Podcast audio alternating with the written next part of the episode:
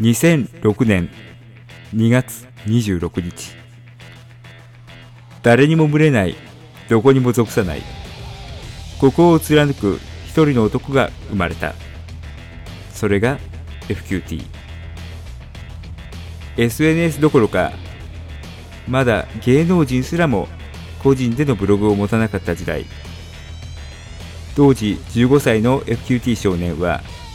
自分を取り巻くリアルな環境とは違った世界で表現活動を始めた。あれから15年。各個人が SNS でつながり合う時代。ふとつぶやいた言葉が一人歩きし世界中どこへでも届けることができるようになった。デイビーと名を変えリアルな自分との融合を果たしつつ今なおアーティスト活動を細々と続ける男が7年ぶりにポッドキャストに帰ってくる。さあ2010年代にタイムスリップし扉を開こう。デイビー藤波のパンクロックスタイル。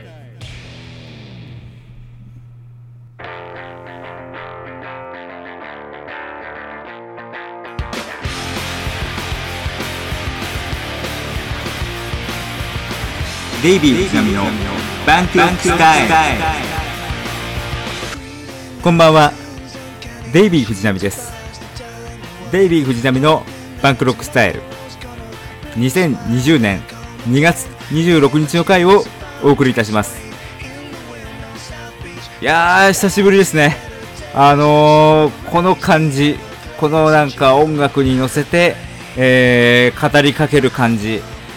これは本当に久しぶりの感覚ですよ。あのー、今日ね7年ぶりにさっきあのオープニングトークでもありましたけども、えー、7年ぶり2014年度1月3日以来ですね、えー、皆さんにこのように、えー、放送をお送りするということで、えマイクの前に座っております。皆さん本当にお久しぶりです。デイビー藤波です。今日ね久しぶりにその喋ってみようと思うきっかけになったのは当然あの15周年、えー FQT として、えー、このネット界にデビューしてから、えー、15年経ったということで今日ちょうどその記念日なので皆さんに、あの、きちんと生の声でお届けしようと思ったんだけどやっぱねまあそれより何よりなんかやっぱりラジオっていいなっていうところを改めて思って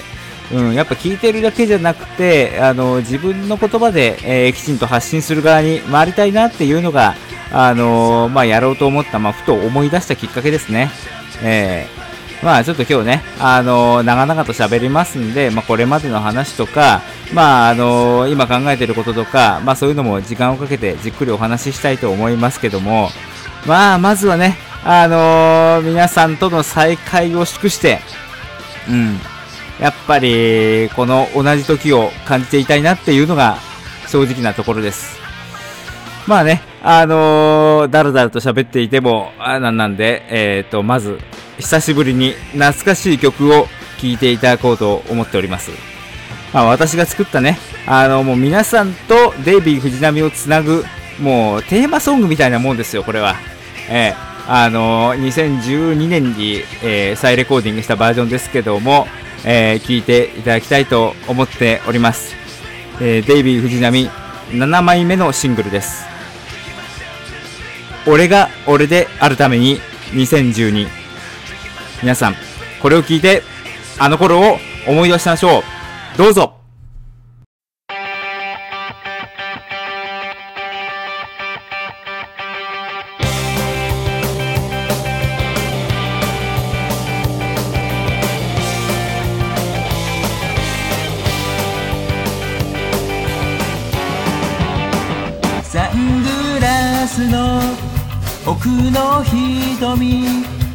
着してる。燃え盛る炎。男はいつも心の中に。狼を眠らせている。きっと今殺された夢を。呼び起こす。運命の時。常識にレジスタして理数とバンドに刻んだメモリー。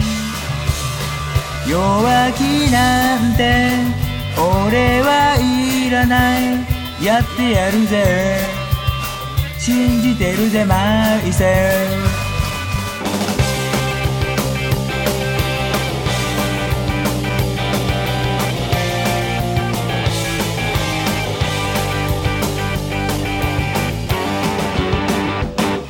も一人で肩で風切って街中の視線が刺さる。孤独じゃないぜここなだけだ。誇ってる俺だけの世界。自由を手に入れるならばついてくる。二つのブロック一人を貫く覚悟と全て受ける誓いと責任俺を愛し仲間を愛し抱きしめよう。輝かしい destiny。男が突っ張るわけ。女は気づけない。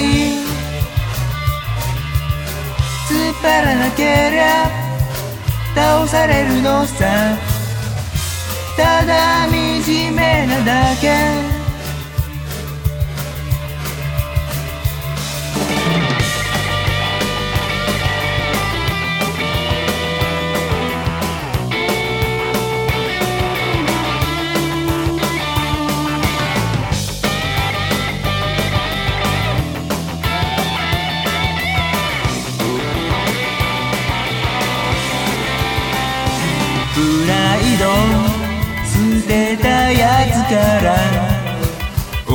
てゆく悪魔のレース金にも地にも名誉にも興味ないぜ俺だけのメジャー胸の奥できらめくエンブレム渡さないぜ売りはしない埋葬生まれ変わっても俺でいたい。大好きだぜ。ドラマティックストーリー。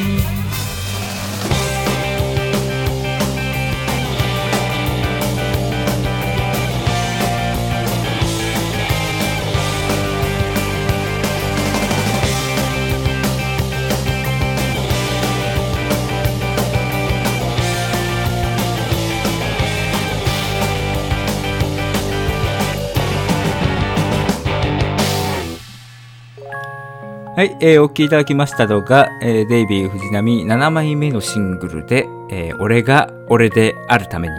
2012でした。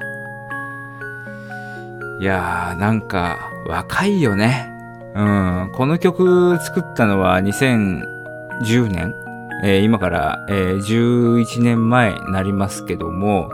あの、まだ20歳ですよね。えーまあ、20歳の少年のね、あの、なんか前に進んでいくんだみたいな感覚、えーそれがね、なんか思い起こされる感じで、まあこんなこと語るのもね、なんかちょっと年取ってしまった感じで、あの、寂しいんですけども、えーあのデイビーさん、30歳になりました。まあ、ついにね、えー10の位の数字が3になるという、ちょっと自分でも本当信じられないんですよね。うん。あの、FQT としてデビューしたのが、あの、15歳だったので、まあ、あの、感覚としては正直言って、まあ、これ言うと本当に、まあ、いろんな各方面に怒られそうなんだけど、18歳ぐらいで、あの、止まってるんですよ、精神年齢が。えーそっから何も進歩してないっていうところですね。うん、だからそういう青年、少年が、うん、30歳になって若い世代からおじさんって言われるのはちょっとね、寂しい感じもありつつ、まあただそのなんていうんですかね、エイジングを楽しんでいきたいっていうそういう私のあの哲学もあって、あの、年を取ることをマイナスだと捉えずに、むしろその経験とか、あの、まあ、いろんなその人間関係とかそういうのがどんどんどんどん蓄積されて溜まっていって、まあ、それを活かして、あの、人生を豊かにしていくっていうのも、まあ、一つの目標なんで、まあ、これはこれでね、えー、楽しんでいきたいかなっていうふうに思ってはいます。えー、皆さん、どんな感じでお過ごしでしたかね、この7年間。うん。まあ、もっと言うと、あの、FQT と共に過ごしてくれた15年間、まあ、どんな感じで過ごしてこられたのかっていうことを皆さん、あの、振り返っていただければと思います。あの、やっぱりね、えー、今このリアルで、えー、2021年2月ぐらいに、えー、放送を聞いていただいている方はリアルで感じていただいていると思うんですが、まあ、すっかり世界は変わりましたよね。えー、あの、まあ、昨年から2020年のね、頭からあります、あの、世界中がパニックになっている新型コロナウイルスの感染拡大ということで、あの、人と人とが会うことが許されなくなった。で、あの、まあ、オンライン化が進んで、あの、オンラインで、えー、何かそのデバイスを通して、えー、人と人とがコミュニケーションを取っていくっていう、まあ、そういう世界に変わったっていうことで、まあ、なんかあの、子供の頃見た、あそれこそあの、ドラえもんとかの世界を、まあ、はるかに越しているんじゃないかなって思うところも、まあ、正直あったりはするんだけども、まあ、それで、なんていうかな、新しいその時代、えー、新世界を迎えたその喜びというのも当然感じるし、まあ、あのちょっと昭和チックなね、あの、なんか、ウエットな人間関係というものが全く得られなくなった寂しさっていうのも感じるし、うん、まあ、これはこれで、でもやっぱり時代の移り変わりっていうものを、あの悲しんでるだけでは、あのね、なんだろう、技術とか、あの、そういった新しい考えとか、そういうことをね、あの、どんどん、あの、変革していこう、新しい、より良いものにしていこうって頑張ってる人に対して、本当失礼な話になってしまうわけだし、こういう時代の変化は変化で楽しんで、あの、変化に適応できる、まあ、いつまでも時代の最先端を走っていられる自分でいられたらなというふうに思ってます。えー、なんかこんな綺麗事言うような人間ではなかったんだけど、やっぱいろいろね、あの、人生、うん、いろんな、その、苦労してきたっていうとなんかね、ちょっと大げさかもしれないけども、まあ試練みたいな、ハードルみたいなものをどんどん超えていくにつれて、なんかちょっと、うん、相当ありがたいなっていうか、うん、自分の置かれた環境に感謝しなきゃなっていう、そういう気持ちにはなって、なんか穏やかな気持ちにはなってますね。うん。まあ、それはね、あの、まあ、二十歳とか、まあ、それこそね、特に FQT 時代、自分の高校生時代の、あの、前向きな何かを破壊していこう、えー、絶望からのレジスタンスだって言っているあの頃のエネルギーは、まあ、だんだんなくなってきてるって、そういうね、えー、こともありつつ、まあ、ただ、あの、そうは言っても、その世の中をうまく立ち回る、なんかテクニックみたいなものも、まあ、一方でついてきたわけで、まあ、人生ってやっぱ、あれですよね。あの、プラスマイナスゼロ？プラマイゼロの世界で生きてるんだなっていうのは、あの、すごく感じますね。うん、なんかやっぱり、あの、若い時には若い時のその良さっていうものがあるし、当然その、まあもっとその FQT が生まれる子供の頃の自分、子供の頃の自分っていうのはその、えっ、ー、と、かなりそのいろんな与えられた物事に対して前向きで、えーと、真面目に取り組んでいたっていうあのそういう良さがあったわけだし、まあ、それがなければ今の自分のあの能力みたいな、まあ、学力も含めて、えー、身についてこなかったわけだしでまたその、まあ、もうちょっと乗り越えて例えば、えーと中学時代えー、まあ、本当思春期真っ只中の中で、あの、人に話しかけることが恥ずかしかった、なんか恥ずかしかったというか、照れくさかった時代、うん、特にあの、女の子に話しかけるなんてそんなことはできるわけがないなんてそんな時代、あの、どの子もみんな可愛く思えて、えー、なんていうのかな、あ自分のこと好きでいてくれたらいいなっていう風になんか淡い恋心をいつも胸にしまっていた時代っていうのも、それはそれでね、なんか、あの、当時はすごくもどかしさみたいのを感じていたし、自分はなんで、あの、なんかアタックしていけないんだろう、えー、なんか自分の気持ちを正直に伝えることができないんだろうっていう、そういうなんか葛藤みたいなものもあったりしたんだけども、今思い起こしてみると、本当に純粋ななんだろう、甘酸っぱい、うん、気持ちっていうのは、やっぱりあの時にしか体験できなかったなっていうのはあるんですよね。まあ、その、まあ、いろいろ人生経験積み重ねてきて、まあ、あの、当然、そういう異性関係というものも、あの、まあ、人並みにはかどうかわからないけども、まあ、それなりに、あの、経験させてもらった中で、もちろん多分今の心とか、今の頭脳を持っていけば、あの、当時の中学生の時にもし戻れるとしたんだったら、多分うまくやっていたんだろうなっていう自信は正直なくはないんですよ。うん、でも、そうだね。あの時のそのなんか胸がキューッと、なんか、なんていうのかな、あの、縛られる？縛られるっていうか、うん。ああいうなんか純粋な気持ちは、それはそれで、うーん、か、今感じられないんじゃないかなって思ったり、うん、そういう意味ではすごく貴重な時だったと思いますね。えーまあ、それであの FQT がデビューして、えー、と高校時代ですね、あのまあ、本当に一番自分があのスパーク、えー、火花を散らした時代、えー、だと思うんですけども、まあ、それはそれでやっぱり一番ね、あのエネルギーがあった時代だと思いますよ。うん。自分はこう考えるんだ、こう進むんだ、だからお前ら俺についてこい、もうなんか抵抗する奴は許さないみたいな、そういう感じでいけた時代っていうのも、あのー、やっぱり無駄な敵も作ったし、あの、本当にこの人、なんか周りにはたくさん人が集まってくれてはいたけど、本当にこの人友達なのかなみたいな、そう思う、あの、寂しさみたいなものも当然感じてはいたんだけども、まあそれでもやっぱりあれだけのエネルギーを持って前に突き進めるっていう、うん、で、そのなんていうか学校っていうか高校というのは社会に出る前の最後の実験場だっていう思いがあの、すごくあったので、まあ、人間関係に対しても、その対組織っていう意味に関しても、まあ、自分が、あこうしたら変わるんじゃないかな、ああしたらもっと良くなるんじゃないかなっていうものを散々、あの、壁にぶつけて、あの、その反響を見れたっていうのは、あの、今のその人間関係とか、あの、そういうものを作っていく中で、えー、すごく大事な時代だったなというふうに思います。で、18で、えー、静岡を出て上京して、えー、大学に入って、まあ、友達はいなかったですね。できなかったですね、ほとんど。うん。まあ、その中でも本当に、まあ、だからそういうことがあったがために、誰が本当の仲間かっていうものは、あの、すごく考えられる4年間であったし、あとはその、東京に出たからこそ様々なものに手を出してきたっていうのはありますね。うん。まあ、それはネットだけじゃなくてリアルの世界で、あの、まあ、著名なジャーナリストの方に、えっ、ー、と、お会いして、ちょっとそういう、あの、団体に属してみたりとか、あの、あ、属した、あ、属すことにチャレンジしてみたりとか、あとは、その、政治家関係ですね。えっ、ー、と、そういう団体、地域主権型同州制、えー、国民協議会、こちらの方に、学生部の方に入らせてもらって、あの、いろんな地方議員の方とか、まあ、国会議員の方も含めてね、お話をさせていただいたり、たまにはご飯も行かせていただいたりとかして、あの自分が今後出会わないだろうなっていう思う世界の人たちともあの交流することができた。うん、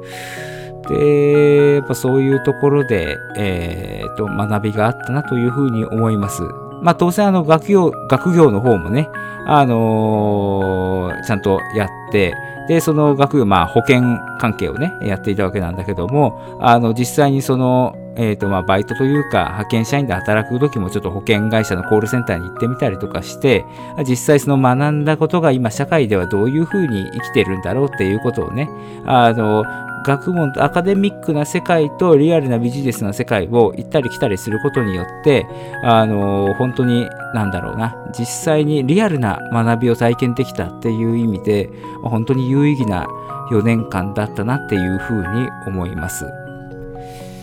まあ、ここまで話して、えっ、ー、と、あまり、この後の話なんだよね。おそらくこの7年間の話っていうのは。ええー、まあ、あの、まあ、ちょっと一回ね、えっ、ー、と、曲を聴いていただいて、まあ、ブレイクを受けてから、えー、次に行きたいと思います。えっ、ー、と、次に聴いていただく曲は、私の曲ではございません。えっ、と、私が FQT デビューした時に憧れていた尾崎豊の息子、えー、尾崎博也さんが、私とね、あのー、一歳違いなんだけども、あの、かなりこの20代後半の、あの気持ちとか葛藤とかそういうものを、え上手に描いていただいた曲がありますので、え皆さんにも聴いていただきたいと思います。では聴いてください。尾崎博也で27。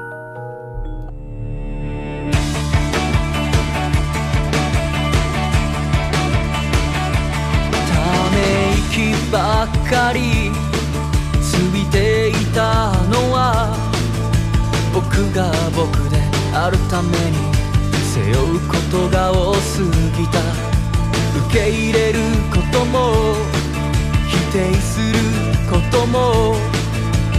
全て僕が選ぶことだと知ってるの焦る必要ないんだってつぶやく唇が時々にじんで見えてしまう思い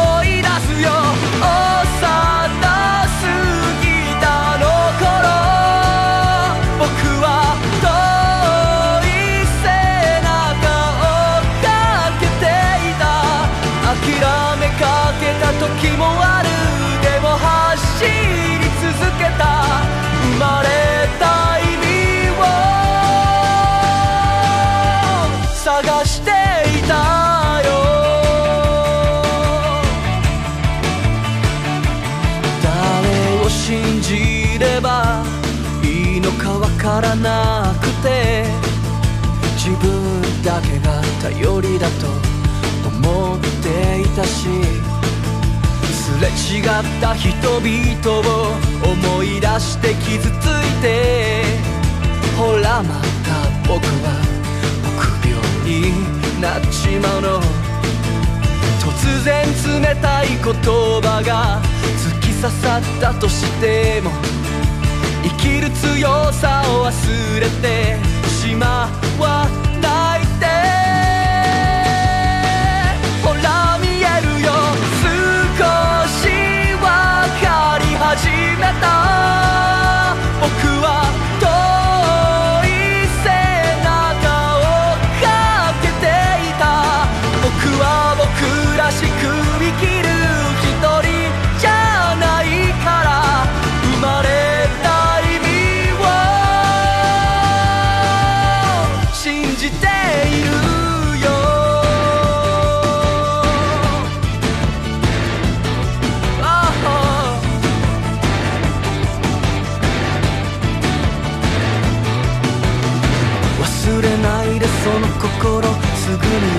かってもらえなくても忘れないでその気持ち遠回りだと思っても食いしばってあともう少しだけいざって自分を犠牲にしたくないクラブだって探して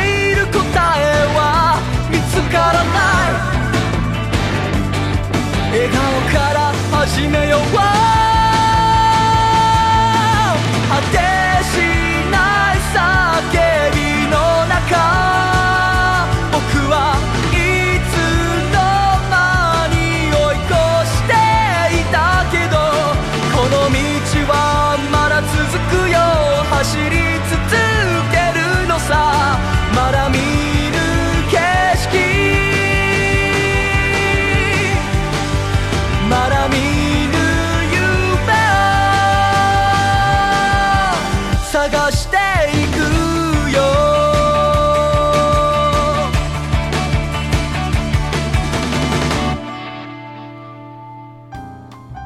はい、えー、お聴きいただきましたのが、尾崎博也で27でした。これは27と読むのかな ?27 と読むのかな？ちょっとわかんないんですけども、あのー、一回だけね、えっ、ー、と、日本橋であった、あの、尾崎博也さんの、えー、コンサート行って、あの、その時はアコースティック系のコンサートだったんだけども、いやー、ほんとね、お父さんと声が似てること似てること、うん。いや、いい DNA 残してもらったなというふうに思いますね。えー、で、えっ、と、あまあちょっとね、尾崎裕也さんについてということで話すと、あの、まあ、あの、ミュージックステーションとか、あの、出ていたので、えっ、ー、と、ご存知の方もいらっしゃるかとは思うし、まあ、あの、世間でもそこそこ認知はされていると思うんですが、まあ、よく聞くのは、その、尾崎豊のあの、反発心、反骨心、ああいうものがないじゃないか、物足りないっていう、そういうような声も、えっ、ー、と、聞かれるんだけど、まあ、同世代のね、人間から言わせると、うん、まあ、気持ちはわかるんだけど、ちょっとそれをね、我々の世代に向けられてもちょっとお門違いだなっていうのがあるんですよね。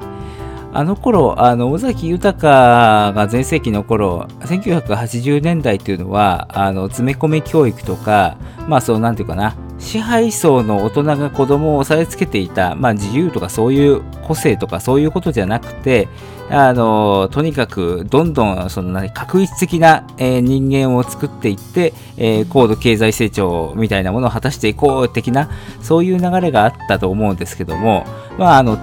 敵が分かりやすかった時代なんですよね。うんまあ、そういうその学生に対する大人っていうそういうようなあの対立構造もあったしあとはまだあの冷戦下に世界も冷戦下に置いている状況ではあったので、えー、と東側諸国と西側諸国、まあ、我々西側資本主義諸国と東側の共産主義権ということでの対立軸があって、まあ、アメリカ側の、ね、我々からすると、え、ソ連は敵だみたいなそういうのがあったりとか、まあ、逆もしっかりっていうそういう分かりやすい時代だったんだけどあのー、まあ、俺らが生きてきた時代っていうのは、まあ、バブルも崩壊して、そう、なんて言うのかな、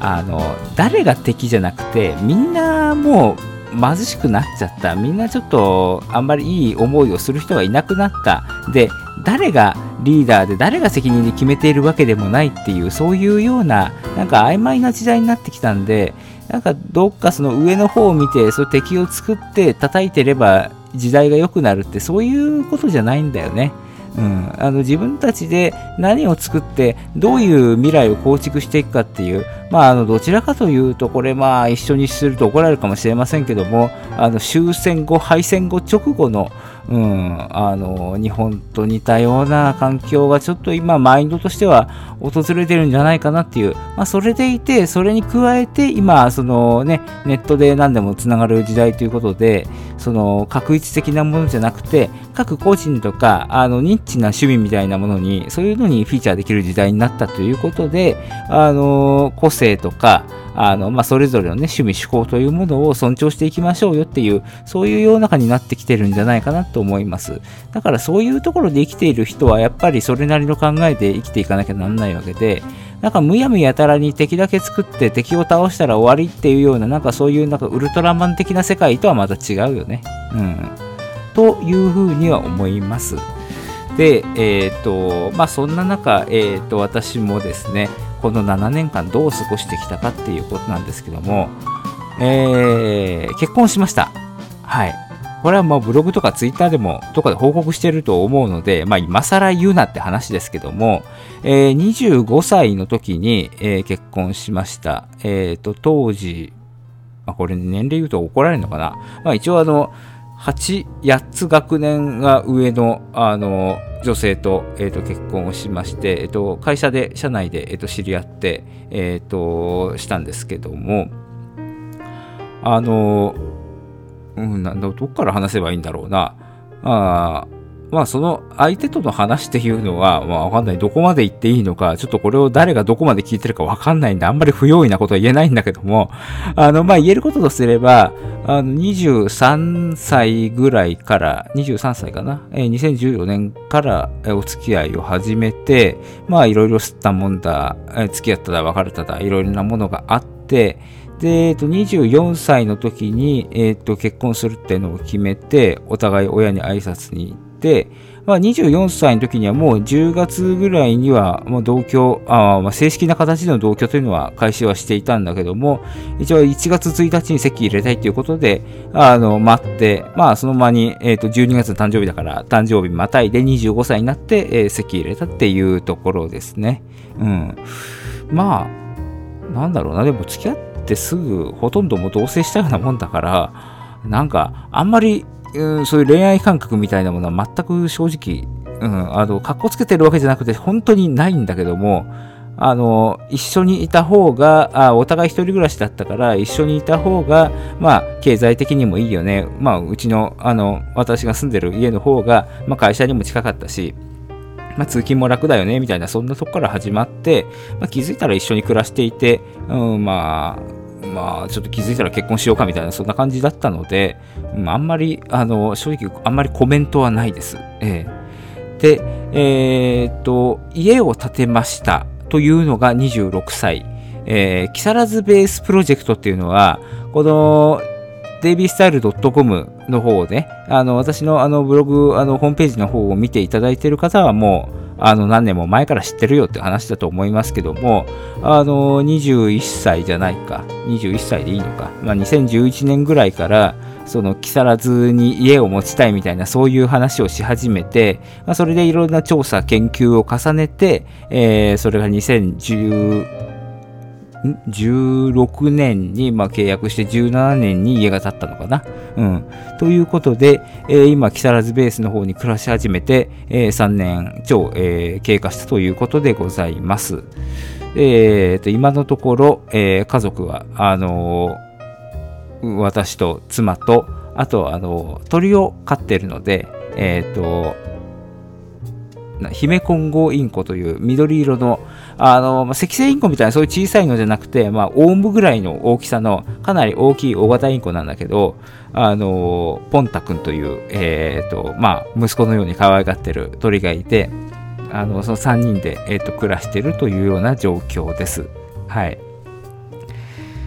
えー、まあね、今ざっとそうなんていうのかな、いわゆるその履歴書的なところは、えっ、ー、と今お話ししたんだけども、まあちょっとね、まあそれだとさ、まあブログに書ける話だし、まあツイッターにも散々書いてきたね、話で目新しい話でもないんで、もうちょっとディープなところに突っ込んでみようと思います。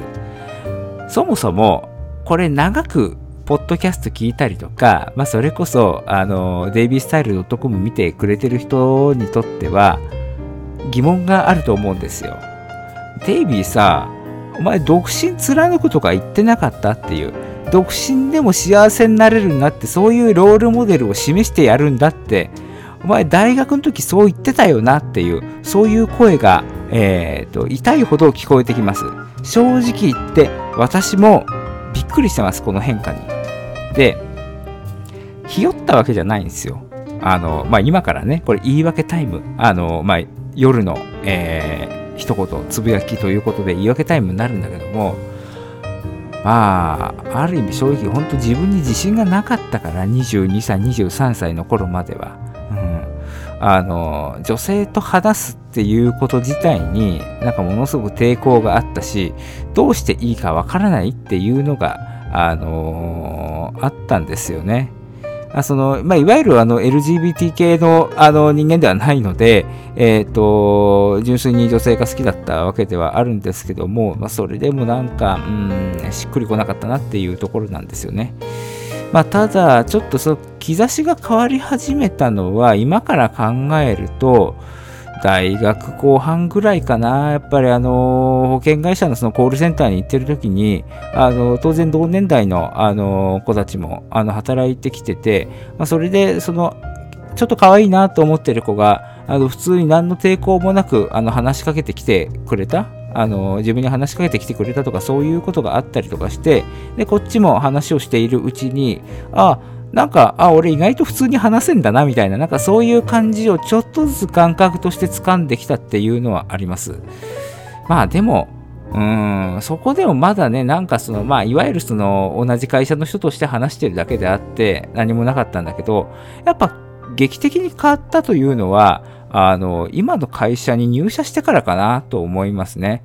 あの、同期のあの女性の社員がね、できたりとか、あの、そういうことして仲良くしているうちに、で、あとはまあ、先輩の女性社員も、あの、結構ね、入った会社が綺麗どころが多くて、えっ、ー、と、まあ、なんだけども、そういうところを、まあ、何、そういう変な横島な気持ちを出さずに、えっ、ー、と、真摯にえー、関係改善に、関係改善っていうか、改善じゃねえな、あの、関係構築に、えー、取り組んでいった結果ですね、あの、いろいろな人と、えー、お友達になることができて、え、そこから調子に乗り始めたっていうのが正直なとこなんです。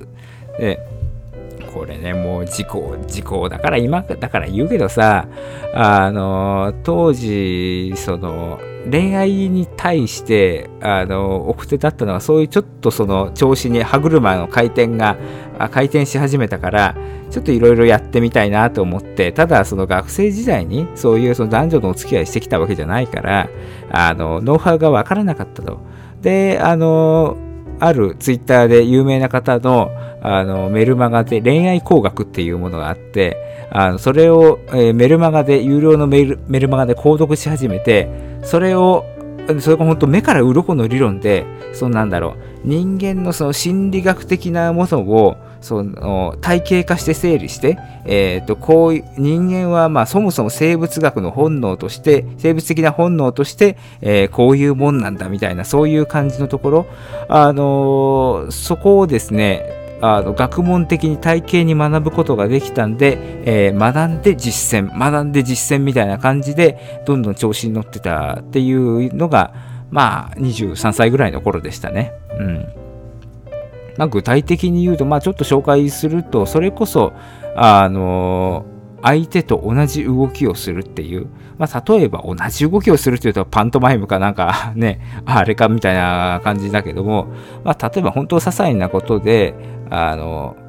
食事で対面で食事してる時に、えー、お水を飲むタイミングをあの同じタイミングにしてみるとかあとはあのできるだけ、えーとイエスで返せるような質問を連続してするとかね。うん。あの、人間はその肯定的なことをずっと続けていうふうに言ってると、あの、違うジャンルの質問が来てもイエスというふうに返しがちだみたいな、あの、そういう話があったんですよね。うん、例えば、えー、と、美味しいもの食べたいよね。うん、行きたいね。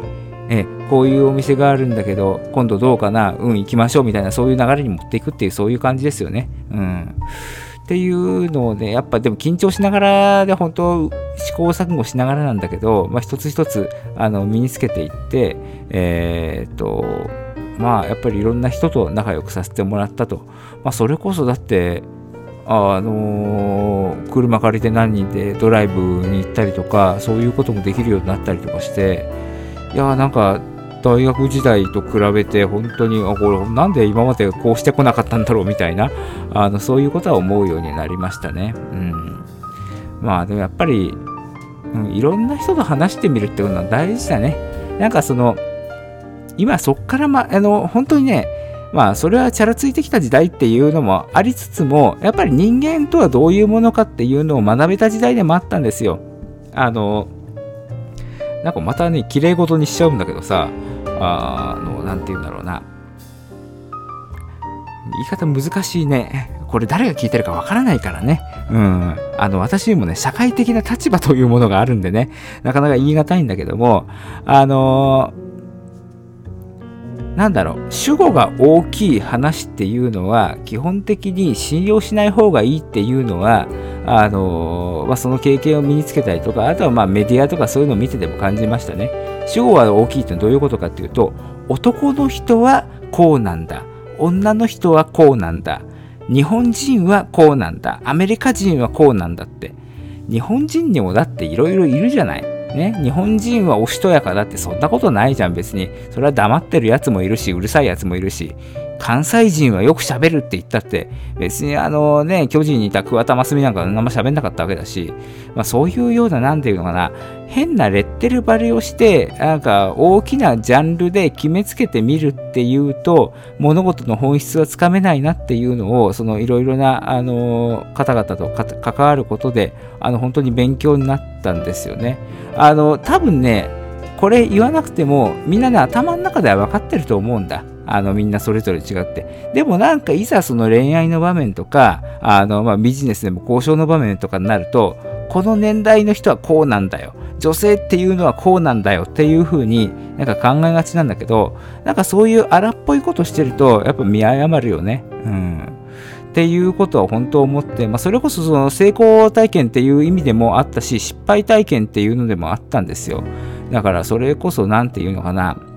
うん、偏、すっごいこれ偏見で、これ言うとさ、今の時代許されないというか、なんか、どっか、あの、元総理大臣みたいに、あの、辞任とかしなきゃなんない話になるかもしれないんだけども、あの、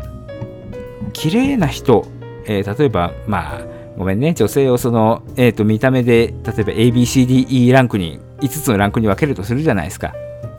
で、なんか A ランクの人は、あの、私みたいな、あの、こんな男には、あの、合わないとか、相手してくれないとか、見下して見てるとか、D ランクの人だったらそうは見ないだろうとかっていう風に、なんかその、勝手にランク付けして、そのランクが釣り合う者同士だったらいいだろう的な考えがあったんですよ。うん、だから A の A ランクには手を出さない、えー C ランクだったらいけるかもみたいなそういうことを思っていた時代っていうのもあったんだけどもでもね後からいろいろねそのまあこれそれこそ結婚してからいろんな答え合わせしてみるとあここここの扉が開いてたんだなということを思ったりあここの人だったらもしかしたらもう一押し二押しすればいけたんじゃないかっていうふうに思ったりとか逆に言うといけるかないけるかなと思ってすごくドアをノックしてたけど後から答え合わせしたらここそもそも鍵閉まってんだと。この扉開かないぞと。しかも鍵が錆びついてるなと。いうのも後から考えるとねあったりとかしていやー惜しいことしたなっていうのも正直ありますね。うん。でもね、やっぱりその、まあ別にそのね、あいわゆるその週刊誌に載るような、あのそういう行動はしてはいないけども、まあ結婚してからそういう答え合わせできるっていうのもなんか、うん、幸せだなっていうふうには感じますね。えーまあそんな感じの7年間ですよ、簡単に言うと。うん。まあ、あのーまあ今落ち着いたというわけではないんだけども、まあ、ちょっとね、やっぱ、まあ、どっちにしろぐらい、今、コロナで人と人とが接触できない、あんまり会えないっていう、そういう状況にあるから、まあ、これが終わってからどうなるかね、全くわかんないんだけども、また、ちょっと、あの時の、その駆け引きみたいなものも楽しんでみたいなって気持ちは、正直、なくはないです。はい。じゃあね、えっ、と、この辺でまた一曲曲を聴いていただこうと思います。これは、えっ、と、まあ、うちの家族が聞いていないことを祈ります。えっ、と、2013年の冬ですね、えークリスマスに、えーある子をクリスマスの、えーと食事に誘うということで、えーすごく緊張しながら、えーまあ、その子との思い出というか、えーまあ、そうですね、えーその時に、えー聴いていただく曲がありますので、えー皆さんにも聴いていただきたいと思います。えークイーンデビッド・ボーイで「アンダープレッシャー」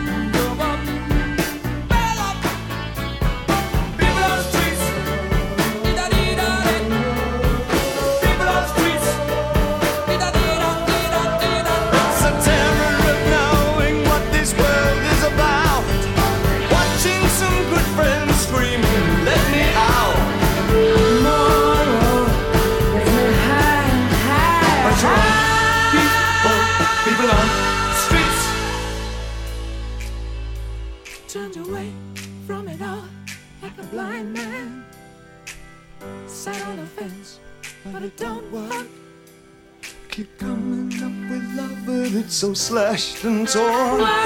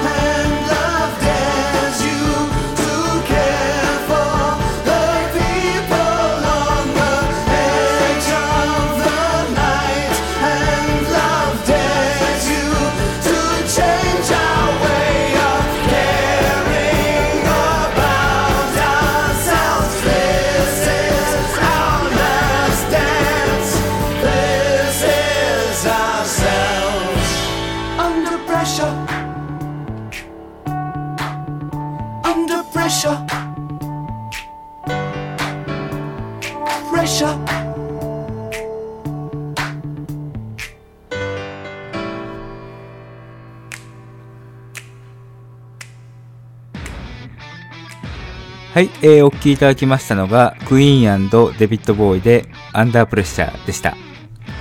本当にね、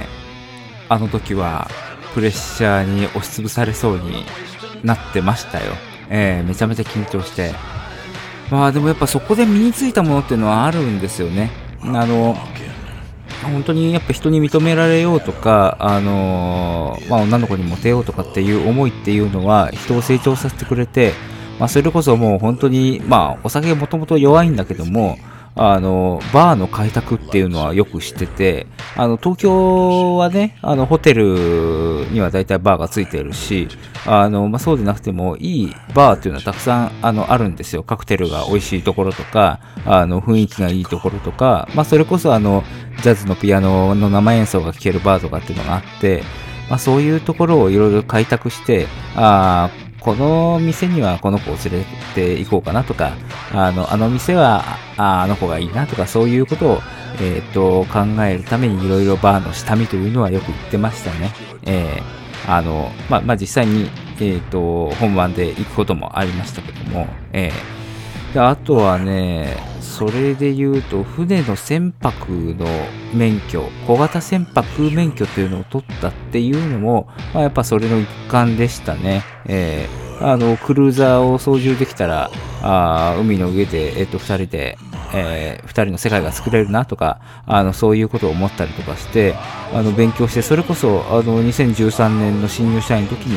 えー小型船舶免許を取って、その時に2級取って、まあ実はその後、まあそれはちょっとどっかブログでも書いたかもしれないけども、あの、その後の後日談があって、えっと、2年、2年前か、えっと、それをアップデートして、え1級の免許を取りました。まあ、それあの2級から1級になると、あの船でその操縦できて、えー、と航海できる範囲が、えー広がるので、まあ、それでなんか、うんかなり高級なクルーザー貸し切って、うん、なんか戦場パーティーみたいなのもいいななんて、あそんなことを思いながら、あの、それを勉強するきっかけっていうのにもなりましたし、うん、やっぱいろいろあったよね。まあそれこそ車の運転をきちんとできるようになったっていうのも、まあ正直東京で一人暮らししてる上では、まああんまり車っていうのは必要性感じなかったんだけども、やっぱりそうやって二人で出かけようと思ったら、やっぱ車っていうのは必要だなっていうことを思ったりとかして、まあそれこそ車の運転の練習、あのかなり集中的にやったりとか、あのそういうことがあって、やっぱりあの本当にね、学生時代から思うんだけど、女性に育ててもらったなっていうところは、あの、思ってますね。うん。あの、それも、なんていうのかな、あの、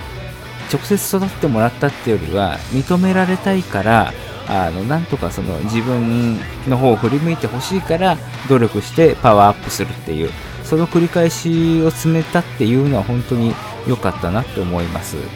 まあ、あまあ、それが直接ね、あの、実を言うとあまり作用はしてこなかったっていうのは正直なとこなんだけども、うん、まあ、それでも、まあ、その思っていた人とは、まあ、それぞれデートすることはできたわけだし、うん、まあ、良かったかなと思います。まあ、ちょっとね、あいろいろ、あの、道徳的に反するようなことも、まあ、若い時にはね、なくはなかったけども、まあ、それによってね、いろんな摩擦を生んでしまったところもあったりはしたんだけども、まあでもそれはそれで一つのいい思い出かなっていうのはあります。まあただね、結婚したのはちょっとね、またそれとは違うベクトルなんですよね。あの、そういうなんかね、ふらふらしていた、まあ女性から見るとなんかふらふらあっちへ行きこっちへ行きみたいな感じしていたのを止めた女性っていうのが今の、あの、嫁さんなんですよ。ええまあなんかそういう意味ではね、あのなんか頭が上がらないっていうか、あまあこう言うと怒られるかもしれないけど、なんか東京に母親ができたような気分なんですよね。うん。まあそれだから結婚したっていうわけでもないんだけどね、今考えたら。まあでもやっぱり恋愛と結婚っていうのは違うのかなっていうのは、ああのいろいろ思いました。ええなんだろうな、あのよくまあ、これは自分の持論であんまり認められることはないんだけども自分のパートナーに100%を求めたらお互い苦しくなるなっていうのを思っていてその全部が全部できるわけじゃないじゃないですか。例えば、まあ、まあ男の人が女の人にっていう観点で言うとちょっといろいろ摩擦生むから逆の立場で言うけど、まあ、女の人が男の人に求める時にでもさ頭の良さと例えば体力のあの凄さとあとはその例えば、まあ、電気とかそういう情報関係とかそういうところをなんか女性の、え一部の方が苦手とするようなところをなんか補っていける力とか、まあ、あとは車出す力とかあ相談乗る力とかって全部オールマイティに自分の旦那さん自分のパートナーが備えているわけないじゃないですか。そんなオールマイティな男はいませんよ。まあだけどなんかそれをね、そういう役割を全部自分のパートナーに100%求めてしまったら、まあ、その求める側も満たされなくて辛いし、求められる側も自分にない力を高いハードルを課せられて苦しいというのがあるんで、まあ、そこはなんか機能で分散していいんじゃないかなって、こういう分野ではこの人を頼り、こういう分野ではあの人を頼る、えーっていうことでもいいんじゃないかなっていうふうには個人的には思ってるわけなんですよ。うん。まあ、男女お互いやっぱそういう、今いろんな利点もある、ね、あの、まあ、個人ね、いろんなそういう力もあるので、まあそういうところはお互い助け合っていけばいいんじゃないかなっていうふうには、あの、私としては思ってますね。あの、経済学学んでいく上で、これは高校生の政治経済のところで出てくる話なんだけども、えっ、と、リカードという経済学者が、えー比較生産施設っていうのを、あの、唱えてるんですよ。これどういう理論かっていうと、あの、貿易の理論で、なんで貿易をした方がいいかっていう、そういう、あの、それを、えっ、と、立証するための理論なんだけど、例えば、ある国では、えっ、と、自動車を作る能力には長けてます。ただし、その国の気候、あの、天気の状況とかだと、あと土の状況とかだと、えっ、と、米を作るのは苦手ですと。で、そういう A という国があったとしますと。で、えっ、と、一方 B という国は、あの、まあ、あまりその教育が行き届いてなかったりとか、あの、まあ、設もまあ、設備がないとか、あの人口が少ないとか、まあ、そういう理由で、自動車を作る能力っていうのは、ちょっとなかなかあの難しいですと。正直自分の国だけでは作れませんと。まあ、ただあの、天候にはすごい恵まれて、土も肥えていて、えー、と米はたくさん作ることができますってなった時に、じゃあお互い協力してね、じゃあ A の国が、えー、と B の国の分まで自動車を作るから、B の国は A の国の分まで米を作ってくれと。それをお互いトレードしたら、あの効率的にできるんじゃないかっていう、あのそういう理屈がありまして、あのそれが比較生産施設っていう、あのまあ、トータルで見て、えー、と比較優位、に立つ方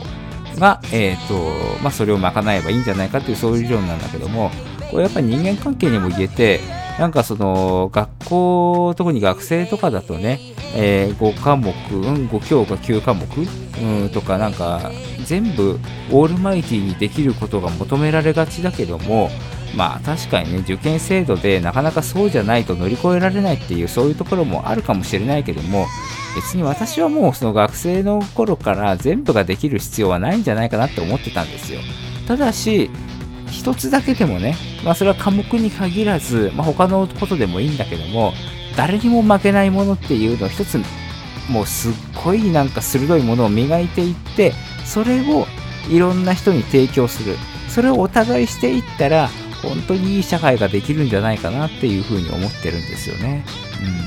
うん、だからそうなんかまあよくね、それを週刊誌とかさ、なんかテレビとかで浮気がダメだとかなんとかって騒いで、まあそれはそれでね、心の問題では一つあると思うし、まあいいとは言いませんよ。ただね、なんかそれで、なんか男女の付き合いそのものをあの禁じるっていうのはちょっと違うんじゃないかなっていうふうには思うんですよね。お互いそのね、あの人、まあ、だって世の中には基本的にま生物学的にはですよ、あの男性と女性という2つの性しかいなくて、まあ、大体半分半分の人口を構成してますと。で、えー世界が70億人、えーと人がいるとしたら、じゃあ、例えば35億人は男性です、35億人は女性ですっていう場合は、あの男性が男性としか関われなかったらその男性は35億人の人としか関わることが、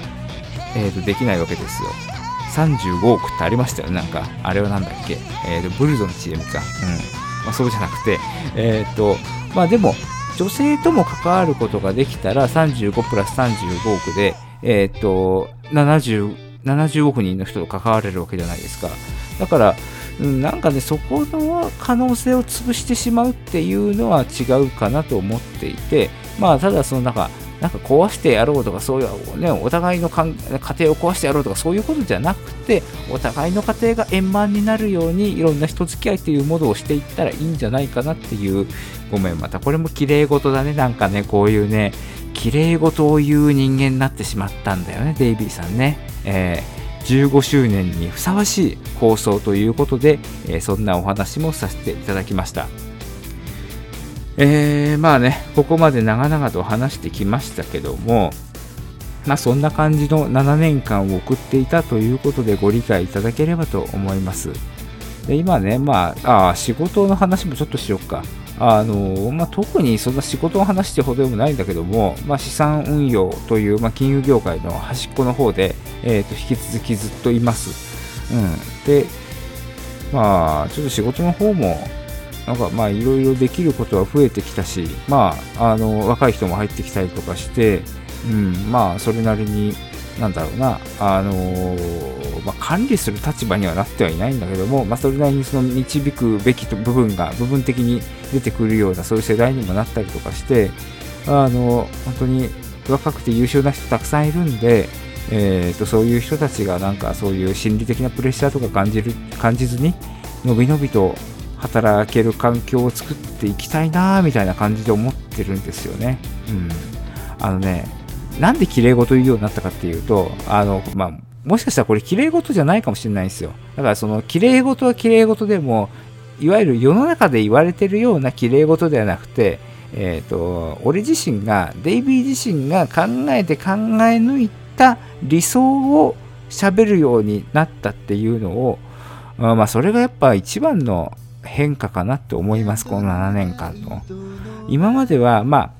当然ね理想も喋ってきましたよ。なんだけどもやっぱりちょっとなんか奇抜なことを言わないと気が済まなかった自分っていうのがいてなんかそこの迎合したくないなっていうところはあったんだけどもなんかねその理想と、えー理想をそのいろいろ考えていって現実のものをいろいろぶつけてきた結果あこれだったらいける理想なんじゃないかな。これだったら誰も苦しまない理想なんじゃないかなっていうところが少しずつ見えてきたので、まあ、そういうところをやっぱ発信したいなっていうようには思うようにはなりましたね。うん。まあ、それはやっぱり自分がそのいろいろ恵まれている立場だから言える話なのかもしれないけどもでもさあの一人一人が理想を目指してお互いがその夢を語り合わなかったらなんか生きてる意味ないんじゃないっていう。みんながその愚痴とかねそういう人の悪口とかあの自分だけが得するみたいなことを言い始めていったら本当にギスギスして住みやく住みにくいね世の中になってしまうんでやっぱそこはちょっとあの自分から発する言葉っていうのも気をつけていきたいなっていうふうには思うようにはなりましたね。えーだからね、世の中のこと語れっていう風に、ちょっと自分で、まあ語るっていう風に自分で思ってこのラジオを始めてみたもの、あの語ることはいっぱいあるんですよ。その政治の話でもね。まあそれこそ政治への興味は失っていないわけだし、それこそ今の菅、えー義偉総理大臣、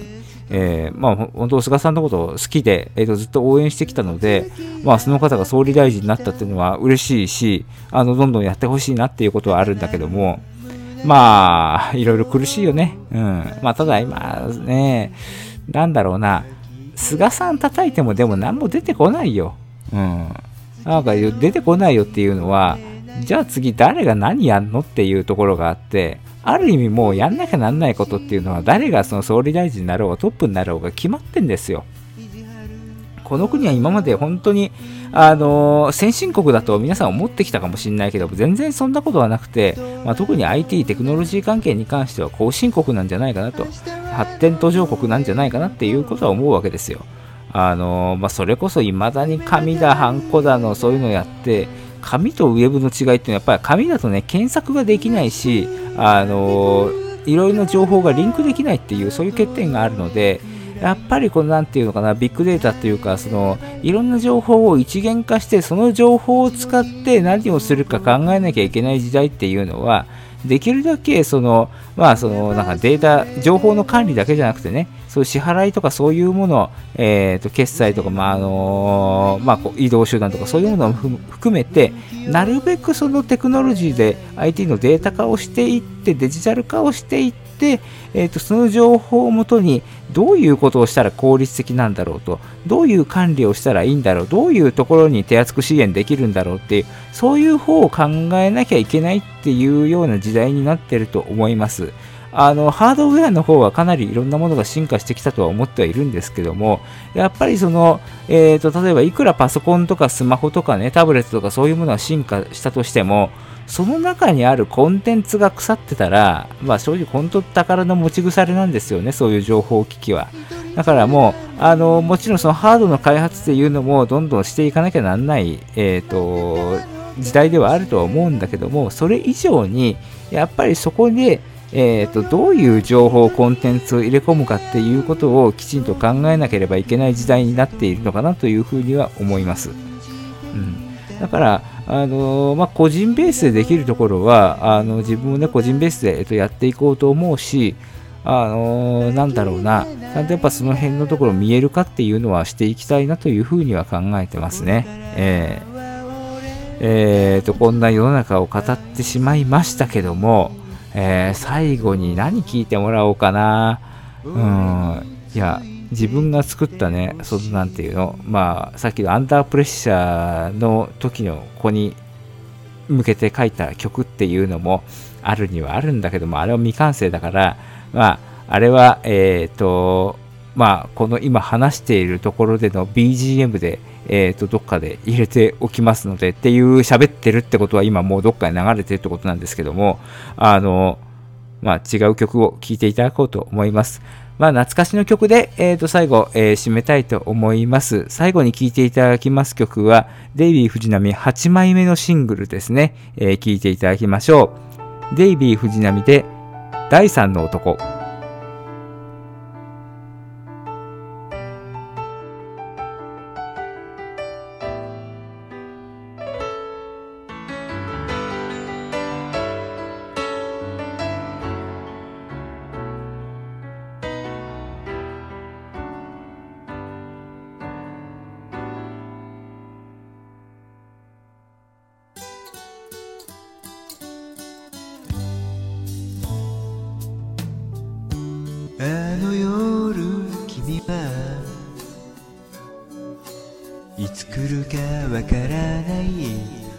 男を待っていた冬の吹雪が小さな君の体に激しく吹きつけた。行く先も見えない二人なのに将来を誓い合ってた。傷つけ合う求め合う愛もその意味もわからないまま。夢見てるなら今すぐにでも覚めてほしいよ。続きは今も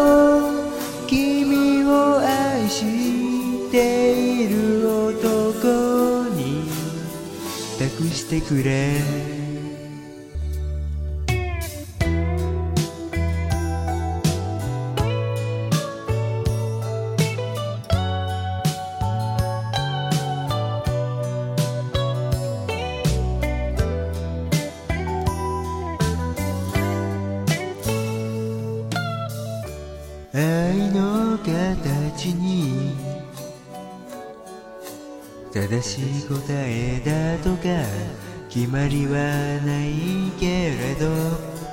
邪魔にならない程度にいつまでも君を思っていたい。別れろなとかいう男に。なり下がりたくはないさ。君が幸せならばそれだけで十分なんだ。俺のことは忘れてくれ夢見てるのさいつも君のそばにいることそれ以上には何もいらない叶わないかな妄想だね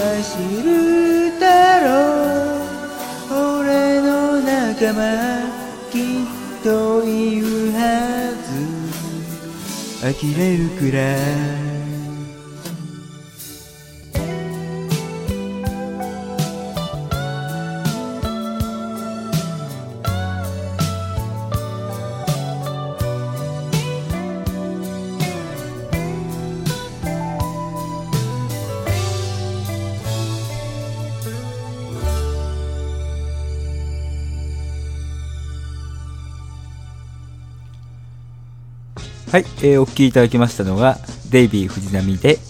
第三の男でした。いやー、あのー今日もね、えーいろいろ15年ぶり、15年ぶりじゃないね、えっ、と、15周年ということで、えー7年ぶりにえー喋、ってきたんですけども、えー楽しい時間は本当に一瞬、えー、婚姻屋の脅し、えー過ぎ去って、えーここまで来てしまいました。えーここでね、えー15周年記念ということで皆さんにお知らせいたします。えー15年目の挑戦ということで、えーかなり遅ればせながら、えーデイビー藤波、インスタグラムデビューいたします。はい、えーとね、まあ、デイビーとインスタってあんまりね、その、言葉で語ってきた人と、まあ、あの、写真で、なんていうのかな、あの、ファンシーにつながる、えっ、と、インスタグラムっていうのを結びつくかっていう話で、まあ、しかもインスタなんてもうね、えー何年も前にタピオカブームよりもちょっと前に流行ってきたものなので、今更感が、まあ、正直あるんですけども、まあ、ただ、まあ、正直、あののところを申し上げますと、えっ、と、カメラが良くなったから、あの、これができるようになったっていうところがあって、えっ、と、Google が作ってるあの、ピクセル、えシリーズの Pixel 5に携帯変えてから、ちょっと写真撮るのが面白くなって、まあ、それで、まあ、ちょっと撮りためた写真をちょっとどっかで公開できる場がないかなということで、まあ、Twitter よりもこういうのはインスタの方が適してるんだろうなと思って、えーまあ、ちょっと違った層に見てもらえるかどうかはともかく、まあ、その辺の、えーところも含めて、え今後やっていきたいなと思いますので、えーホームページの方に navystyle.com の方に、えーアカウント、えーアドレスの方は掲載いたしますので、え皆さんぜひフォローしてみてください。えー、ポッドキャストね、ほんと久しぶりだったんですけども、まあ今ほら、あの、クラブハウスとかさ、あの、音声版のツイッターですか？あの、そういうのが流行ってる時代に、今更ポッドキャストっていうね、あの、